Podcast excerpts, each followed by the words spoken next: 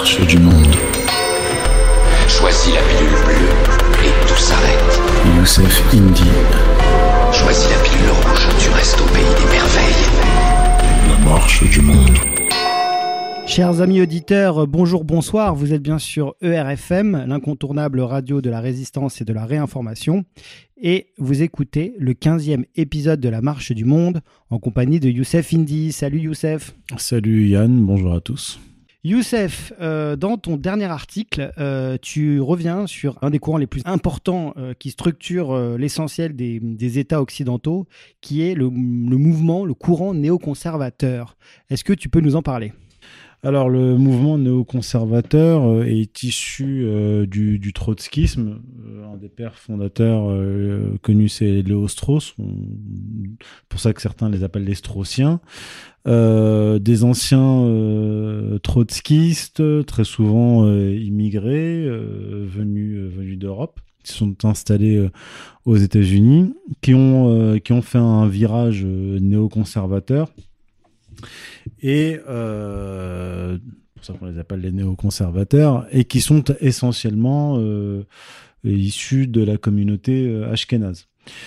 Ces néoconservateurs, si on prend les définitions qu'en qu ont données des néoconservateurs eux-mêmes comme Max Boot ou l'éditorialiste juif américain Harry Paul ou encore Stephen Walt et John Mersheimer dans leur livre euh, Le lobby pro-israélien et la politique étrangère américaine.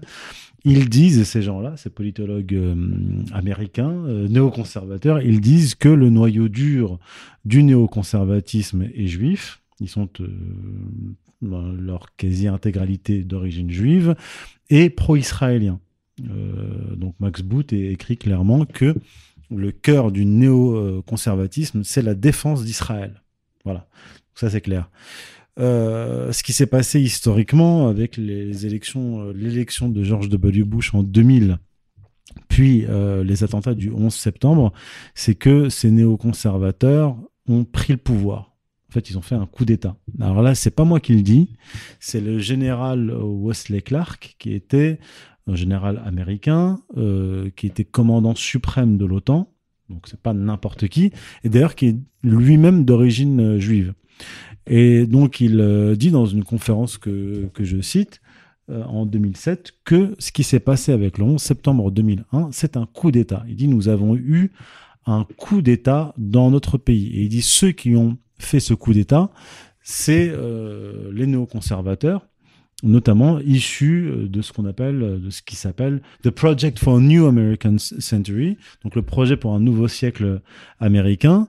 Et parmi ses, ses membres fondateurs influents, il y a Robert Kagan. Le, le, mari de Victoria Nuland. Voilà, Victoria Nuland, Nudelman de son vrai nom.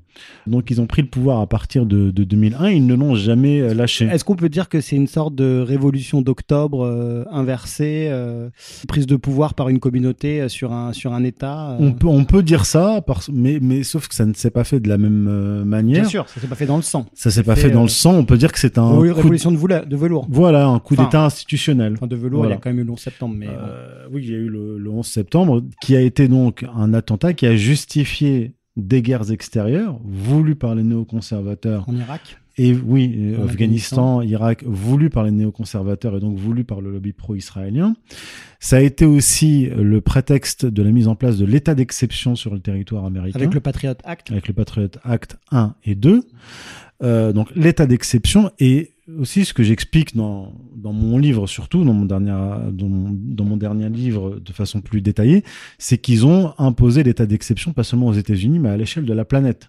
Parce que l'état d'exception c'est la suspension normalement temporaire de la loi mais en déclenchant cette série de guerres et en violant en fait le droit international ils l'ont suspendu d'une certaine façon. Donc on est ils nous ont tous fait entrer à l'échelle des États-Unis, à l'échelle de l'Occident, à l'échelle du monde, dans un état d'exception planétaire. Mmh. C'est ce qui s'est passé euh, et, et euh, mérite une étude approfondie, et c'est d'ailleurs ce que, ce que j'ai fait dans mon dernier ouvrage.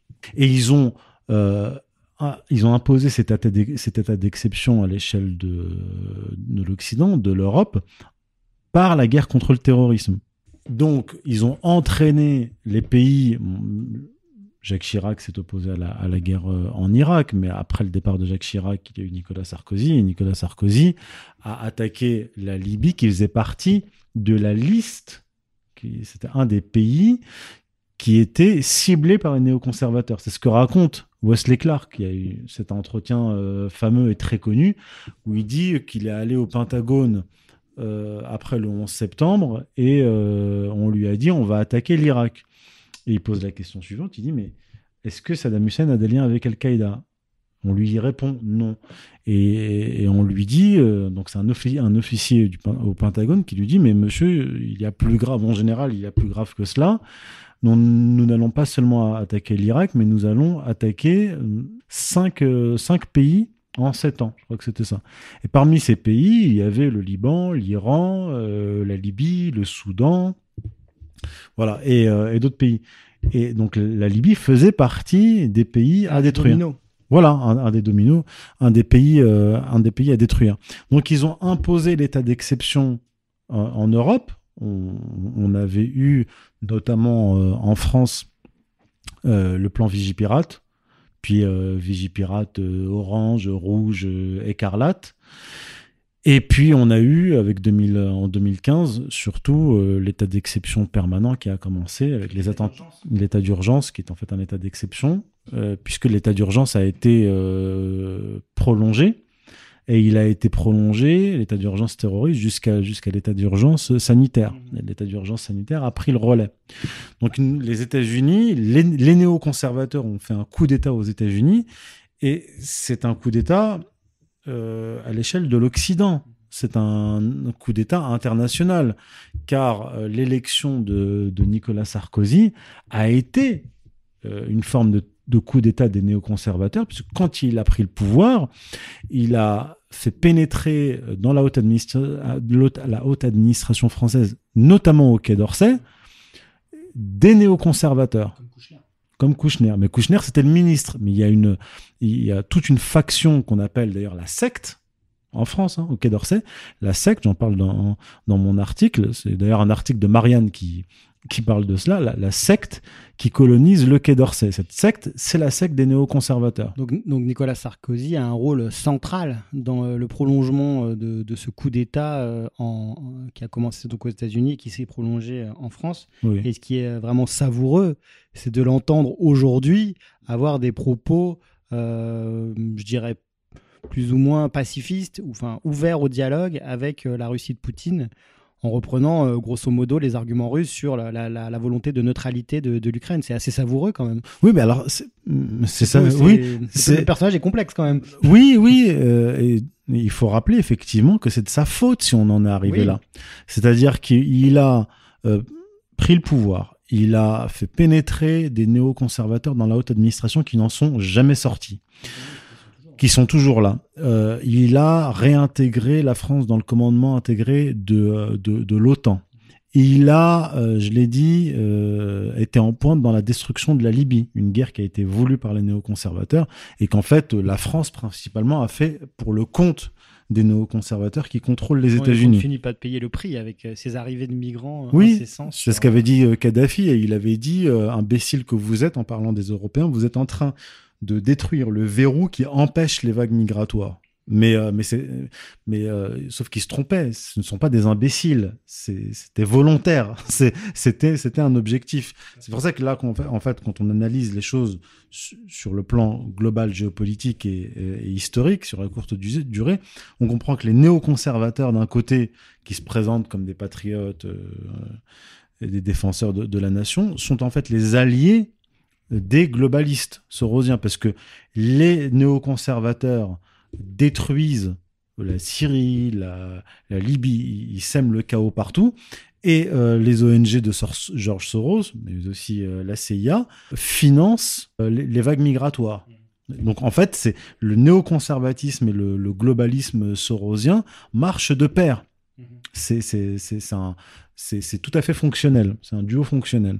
Donc, euh, qu'est- qu'est-ce qu'on peut dire aujourd'hui? Donc, euh, Sarkozy euh, est parti, on a eu François Hollande et euh, aujourd'hui on a Emmanuel Macron. qui, qui synthétise finalement ce libéral libertaire et néoconservateur en politique extérieure. Est-ce qu'on peut dire aujourd'hui que la France est un État totalitaire? Oui, alors justement, ce totalitarisme, à l'échelle de la France, il s'explique par euh, une, évolution du, du champ politique qui s'explique lui-même par euh, une évolution euh, religieuse et idéologique très particulière. Pour faire, pour faire court, ce qui structurait l'échiquier politique français durant le XXe siècle, c'était l'opposition entre d'un côté la tradition républicaine, socialiste et communiste, donc euh, athéiste, contre euh, une droite qui était plus ou moins enracinée dans le catholicisme. Et donc sur le plan géographique, il y avait ces deux bastions-là. Le- les bastions républicains, socialistes, co- communistes, et le bastion de la droite catholique. Mais depuis l'effondrement euh, du catholicisme avec Vatican II, donc 62-65, on a eu à partir des années 70 un début de décomposition de cette structuration qui opposait euh, le, monde euh, clérical, le, monde de la droite euh, catholique à, la gauche, à la gauche athéiste. Le résultat final, c'est que la droite a été absorbée par, par la gauche historique, par cette tradition républicaine, etc. Mais elle-même devenue folle parce qu'elle a été privée d'ennemis, privée des- de son ennemi catholique et de, la, droite traditionnelle. Et donc cet équilibre a été euh, brisé euh, puisque les partis politiques qui étaient structurés idéologiquement se sont d'une certaine façon fondus. Et là, là effectivement, euh, les sociologues actuels viennent confirmer ce que disait par exemple Jean- Jean-Marie Le Pen quand il parlait de l'UMPS. Euh, eh bien, c'est ce que c'est ce que Jean-Claude Michéa appelle depuis une quinzaine d'années, une vingtaine d'années maintenant, euh, l'alternance unique du capitalisme. C'est-à-dire que la, la- droite et la gauche sont, sont parfaitement interchangeables. Donc le libéralisme, li- euh, le libéralisme euh, libertaire a fini par s'imposer, mais, mais le libéralisme a fini par, euh, par disparaître, puisque le libéralisme dans le champ politique sépare le politique du social. Or, aujourd'hui, avec l'émergence d'une sorte de parti unique au pouvoir, c'est-à-dire un, un parti central macrono-rothschildien avec une aile gauche mélanchonienne et une aile droite euh, mariniste et, euh, Oui, et et, qui, et, républicain. qui, et qui possède tous les contre-pouvoirs. Oui, en fait, l'Assemblée nationale, euh, il n'y a plus de contre-pouvoir, effectivement, le- ce que j'explique d'ailleurs dans l'article. Euh, L'Assemblée nationale est une chambre d'enregistrement. Le Conseil constitutionnel présidé par euh, Laurent Fabius, l'homme du sang contaminé, l'homme de Al-Nosra fait, fait du bon boulot, vient valider systématiquement la politique euh, liberticide de, de Macron. On l'a vu avec le Covid. avec le Covid, c'est-à-dire que la politique sanitaire menée par Macron était conseillée par McKinsey, euh, notamment par Victor Fabius, qui, était, qui est directeur associé de McKinsey, Qui est son fils donc le fils de Laurent Fabius. Et donc le Conseil constitutionnel a validé une politique menée par Macron, conseillée par le fils du président du, du Conseil con- constitutionnel. Et idem pour le Conseil d'État. On voit bien que le Conseil d'État, euh, on, on l'appelle uniquement pour valider, comme la Bayade, et certaines mesures euh, Voilà. et appuyer euh, des, des mesures du gouvernement. Voilà. Donc, donc on en est là avec des institutions qui ont été, comment dire, absorbées par euh, Dévoyé. et puis absorbées par un État totalitaire. Donc les partis politiques de, Oui, c'est un parti unique en fait. oui, c'est un, parti un unique, parti unique. avec une aile gauche et une aile droite. ça, ouais. Donc c'est ce que j'appelle le parti unique macrono-rothschildien avec l'aile gauche mélanchonienne et l'aile dro- l'aile droite mariniste. Et bien sûr les, les, euh, les républicains. Donc quand vous êtes dans cette situation politique où il n'y a plus de parti d'opposition, où il n'y a plus de, euh, d'équilibre des pouvoirs, euh, la, en fait la, la tradition euh, de Montesquieu, montesquienne a été jetée à la, Mhm. jetée à la Mhm. poubelle Mhm. Le libéralisme qui séparait le champ politique et le champ social lui aussi a disparu. C'est pour ça que, en fait, ça a été acté pendant le- la, la tyrannie sanitaire. On nous a dit que la liberté n'était plus la priorité. Ce qui était la priorité, c'était la sécurité, la santé, etc. Comme avec les attentats. Oui. La même logique. Donc la, la tyrannie sanitaire a succédé à la, l'état d'urgence sanitaire a succédé à l'état d'urgence euh, terroriste. Euh, en fait, on est passé d'un ennemi qui euh, intérieur, extérieur avec euh, une barbe à un ennemi microscopique Mhm. invisible. Mhm, mhm. Donc, l'État totalitaire a trouvé des ennemis, une série d'ennemis, euh, les musulmans, les catholiques intégristes, euh, euh, le, virus invisible, la Russie, etc.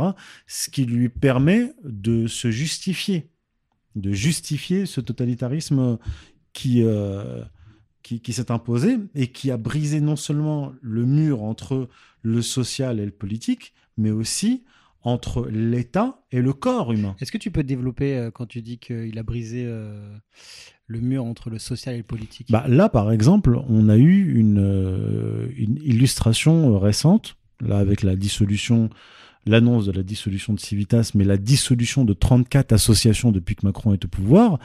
Et on en a eu l'illustration avec le, Covid, où là, c'est même, même pas une distinction entre le pouvoir euh, politique, le, poli- le politique et- et le social, mais entre le politique et le corps humain, le biopolitique.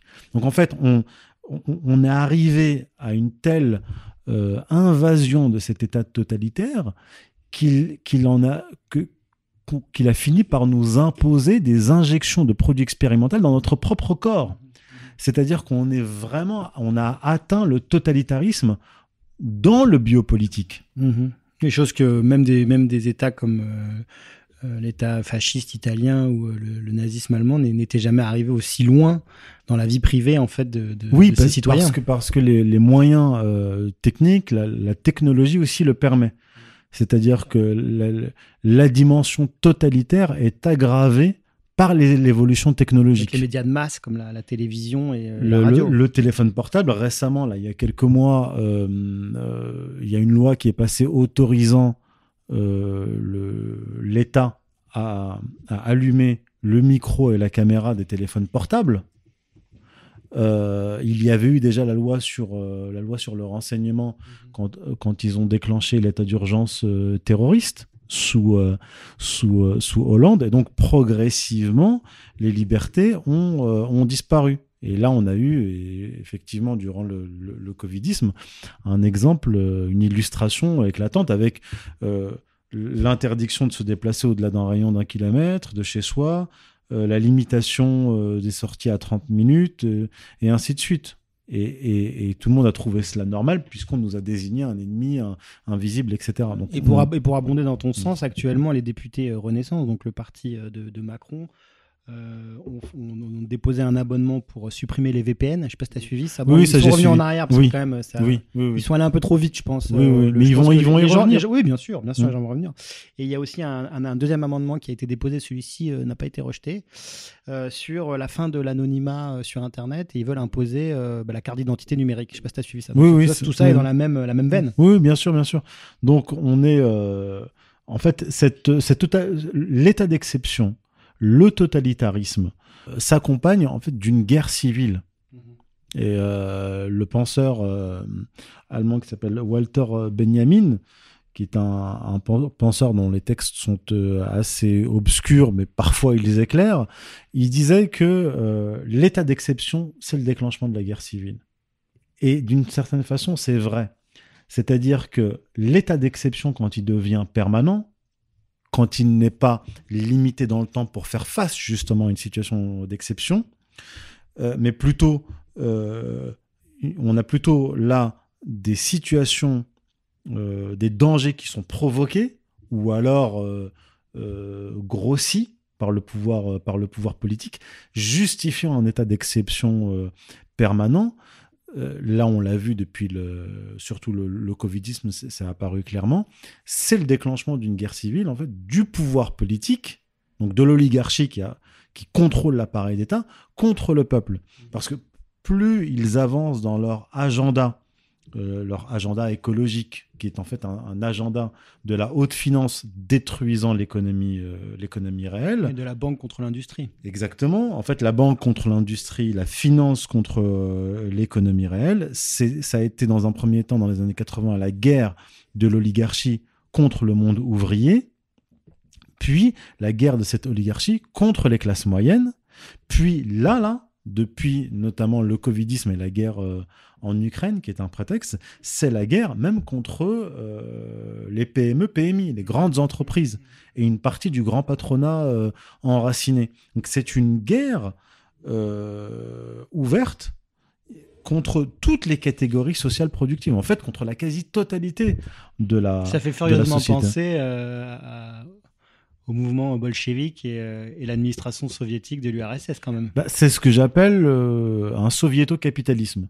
C'est-à-dire qu'on a un État effectivement totalitaire qui va contrôler tous les pans, tous les aspects de notre vie, collective et individuelle, mais cet État totalitaire, il est contrôlé par des intérêts privés, par une oligarchie.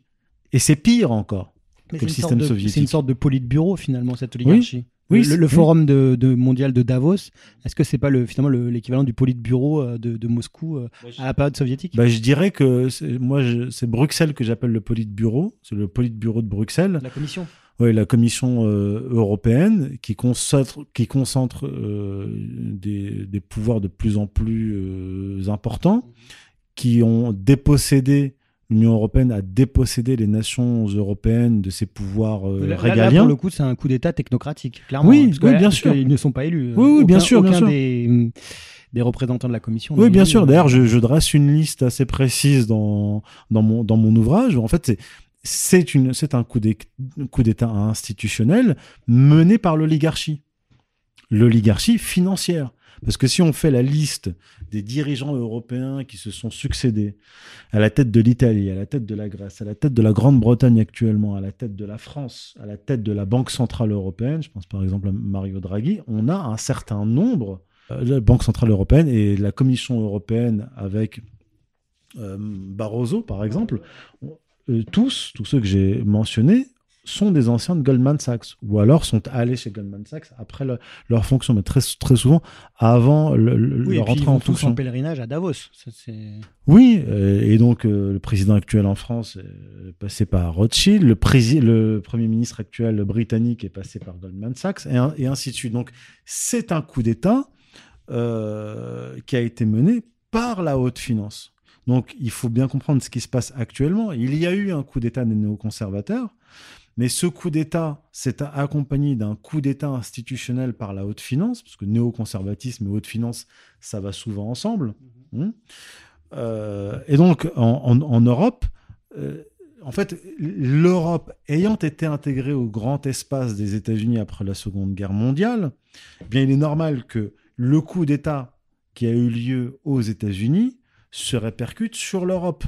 Euh, Nicolas Sarkozy, avant l'élection pré- présidentielle de, de 2007, il était ministre de l'Intérieur et il fréquentait, il allait très souvent à l'ambassade des États-Unis avec euh, des cadres de, des hauts fonctionnaires du ministère de l'Intérieur et des hauts cadres de, de l'UMP à l'époque. Et il rencontrait l'ambassadeur ainsi que... Avec son fameux t-shirt NYPD euh, voilà. lorsqu'il faisait son jogging à Central Park. Exactement. Donc d'une certaine façon, il a été choisi. Il a été choisi par cette, euh, cette oligarchie, tout comme Macron, euh, Macron actuellement. Donc on a euh, ces, ces différentes, ces différentes strates de ce coup d'État et qui ne peut se, comprendre que quand on prend quand même l'histoire de l'évolution idéologique, religieuse du système politique Et donc, ce, occidental. et donc ce parti unique ne supporte pas donc la contradiction, ce qui explique cette inflation de, décisions euh, administratives, de fermeture d'associations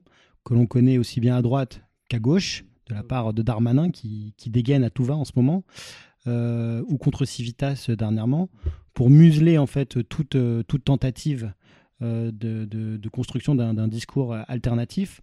Mais finalement, qui est visé derrière C'est le peuple. Oui, bien sûr, c'est le peuple parce que ça, ça fait des précédents. Vous, le ministère de l'Intérieur euh, dissout des associations sans passer par la justice. Euh, Darmanin annonce la, dis- la dissolution de telle ou telle euh, association. Bon, après, certaines sont retoquées, mais bon. Oui, faut, il faut quand même le dire. Oui, oui, bien sûr, bien. Mais il y a eu 34 dissolutions depuis que Et Macron est arrivé on au pouvoir. attend, on attend le, le résultat pour, euh, pour Oui. Civitas. Mais donc, à à partir du moment où ça fait un, un- un précédent, ça devient une habitude, euh, ça finit par être accepté. Oui, et puis ça fait peur surtout. Parce que Exactement. je, même, je, je- je- je peux le dire, même une association comme Égalité Réconciliation fait extrêmement attention euh, au, risque, au risque de dissolution, qui, Ouais, ouais. qui est quand même très problématique pour une association. hein. Ouais. Euh, certaines ne s'en sont jamais remises. hein. Oui, donc le, le, le ministre, le ministère de l'Intérieur, le ministre de l'Intérieur, là, en l'occurrence, euh, par exemple, quelqu'un comme moi, hein, j'ai- reçu la visite de la police chez moi et j'ai été convoqué pour une, pour une audition sur ordre. C'est l'intimidation. sur ordre du, ministère, du ministre de, de l'Intérieur. Euh, Il n'y a pas eu de, euh, comment dire, d'enquête, il n'y a pas eu de rien, simplement sur euh, une décision tout à fait, tout à fait arbitraire. Donc ça fait des précédents et c'est aussi pour prévenir euh, l'émergence d'une organisation politique radicalement opposée au pouvoir. C'est aussi cela. Donc arrestation arbitraire, euh, dissolution d'associations, et donc c'est une façon de museler toute opposition politique présente et future. Tout à fait. Et comment vous voyez euh, l'évolution des choses en France, puisqu'on voit que le pouvoir macronien a quand même beaucoup de mal, puisqu'il a quand même perdu euh, sa majorité euh, à l'Assemblée. Et donc là, il nous fait tout un cinéma, beaucoup, beaucoup de communication, mais finalement, on, fait du surplace, on n'avance pas. Et puis on a le conflit en Ukraine qui est en train quand même progressivement de tourner à l'avantage de la Russie. Comment tu vois les choses évoluer en France? Moi, je pense que la violence politique va continuer à s'aggraver, puisque s'il n'y a pas de soupape, euh, je dirais, pas démocratique, mais euh, si- s'il n'y a pas, du point de vue du peuple, une, opposition claire, euh, des propositions politiques avec une perspective, un débouché dans le domaine électoral, eh bien, la seule euh, expression qu'il leur restera, on l'a vu avec les Gilets jaunes, c'est la violence, c'est la confrontation directe. Donc, plus le pouvoir va se rigidifier, plus il se radicalisera, plus il exprimera son totalitarisme, plus il verrouillera la liberté d'expression, et, plus la, cocotte minute, plus la tension va augmenter s'il n'y a pas de débouché. Donc on va aller vers des confrontations euh, violentes, enfin des confrontations de plus en plus violentes dans les mois et les années à venir. Et le problème, c'est si, euh, si c'est pas incarné par euh, une, une structure politique euh, intelligente et cohérente, est-ce qu'on risque pas finalement de se retrouver dans une voie de garage euh, comme avec les, les Gilets jaunes, Bah, qui n'ont rien donné finalement Rien. Ça n'a rien donné parce que les gilets jaunes, euh, euh, c'était le, le bas de la société. Les gilets jaunes. Il y avait des, des artisans et des, des petits patrons durant les premiers Au actes. début, au début, ouais. Ils sont Pour les partis premiers actes, mais c'était euh, la, la tranche de revenus, c'était 1000-1500 euros. Or, une révolte qui aboutit, qui se transforme en révolution, c'est quand les catégories supérieures, classe moyenne, éduquée, éduquée supérieure, commencent à être impactées. Là, ça, commence, euh, et qu'ils entrent euh, dans la résistance, dans l'opposition, dans la révolte. Et donc, je, pense que ce qui peut arriver à, à l'avenir, c'est l'émergence de figures euh, politiques, pas dans le champ euh, Républicain. politique habituel. Ouais, bien sûr. Euh, Mm. Ça émergera, on peut, je sais pas, avoir des, des gens comme des petits patrons ou des patrons de PME, des, des, des figures chari- cha- charismatiques qui mènent ce, ce, ce mais, mais mouvement. on est d'accord qu'aujourd'hui, euh, c'est- Aujourd'hui, c'est inexistant. On est d'accord. Aujourd'hui, il y en a c'est pas. Aujourd'hui, il n'y en a pas. Mais justement, les, les périodes historiques comme celle-ci, de troubles, de, de chaos, font émerger des, euh, des figures. Donc, c'est pas forcément des gens qu'on connaît ou des gens qu'on connaît peut-être très, très peu, mais qui, euh, mais qui peuvent monter et, et, euh, et émerger. Mais je vois pas un parti politique traditionnel euh, euh, Mais ce qui, la voie. ce qui nous, ce qui nous menace, euh, peut-être en France, ce serait euh, l'épisode Mélanie, c'est-à-dire euh, l'accession au pouvoir de Marine Le Pen et du, Front, du Rassemblement national, pour euh, finalement une, une trahison euh, totale euh, des électeurs. C'est exactement ce qui se passe en, en Italie avec Mélanie, jusqu'au jusqu'au caricatural, même, j'ai envie de dire. ça peut, ça, ça peut arriver, mais ça aussi, c'est pas suffisant pour le système parce que le, Euh, Mélanie, on l'a vu, a très, C'est vrai très en- vite en un an, elle s'est cramée. oui. Elle s'est carbonisée parce que si vous prenez euh, euh, un parti dit souverainiste, euh, qu'il arrive au pouvoir et qu'il applique la politique de l'Union européenne, euh, de, Davos et, de Washington, et qui s'aligne sur l'OTAN, tout le, crédit euh, dont bénéficie ce parti est épuisé en quelques mois. Donc, euh, en fait, il y a, du point de vue du système, il n'y a pas d'issue. Même si Marine Le Pen arrive au pouvoir, en six mois, un an, elle sera carbonisée comme Mélanie. Mais donc en fait, tout, tout ce que peut faire le système, c'est jouer la montre. Et on voit, on voit c'est ce que fait euh, très bien Macron. Il faut quand même lui reconnaître ça, avec euh, ses 100 jours, avec ses déclarations sur vous allez voir ce que vous allez voir à la rentrée, une, une initiative, une, initiative politique majeure. Et on voit que Macron ne fait que ça en fait. Mais il mais joue la montre en fait, Oui, mais- parce qu'il n'a rien à proposer. Mais c'est de la courte vue.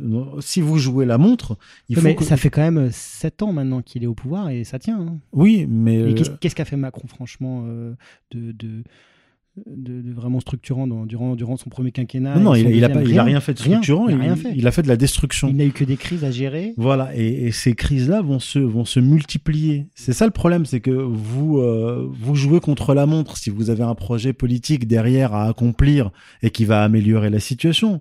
Mais jouez la montre parce que vous avez un projet politique de destruction de la, de la, de la société, à un moment donné, vous allez vous, vous prendre le, le retour de flamme. Le problème, c'est que euh, la différence entre le, corps individuel et le corps politique, c'est euh, le rythme, c'est la temporalité. Si, euh, si vous prenez une gifle, vous, en tant qu'individu, vous allez, vous allez réagir immédiatement, dans la seconde. Mais le corps politique ne réagit pas de la même façon. Donc il faut, euh, il faut d'une certaine façon un certain temps. C'est comme les mouvements de plaques tectoniques, les mouvements sociaux, les évolutions sociales historiques, ce sont des mouvements de, de plaques tectoniques très lents.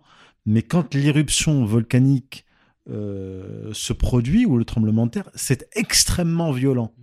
Et donc je pense que c'est ça qui va se passer, d'autant plus que euh, les, classes moyennes euh, sont en cours de destruction. Après les classes populaires qui ont été laminées, maintenant c'est autour des, des classes moyennes. Donc soit il y a une réaction violente, et la réaction violente en fait a déjà commencé avec les gilets jaunes, mais c'est par étapes.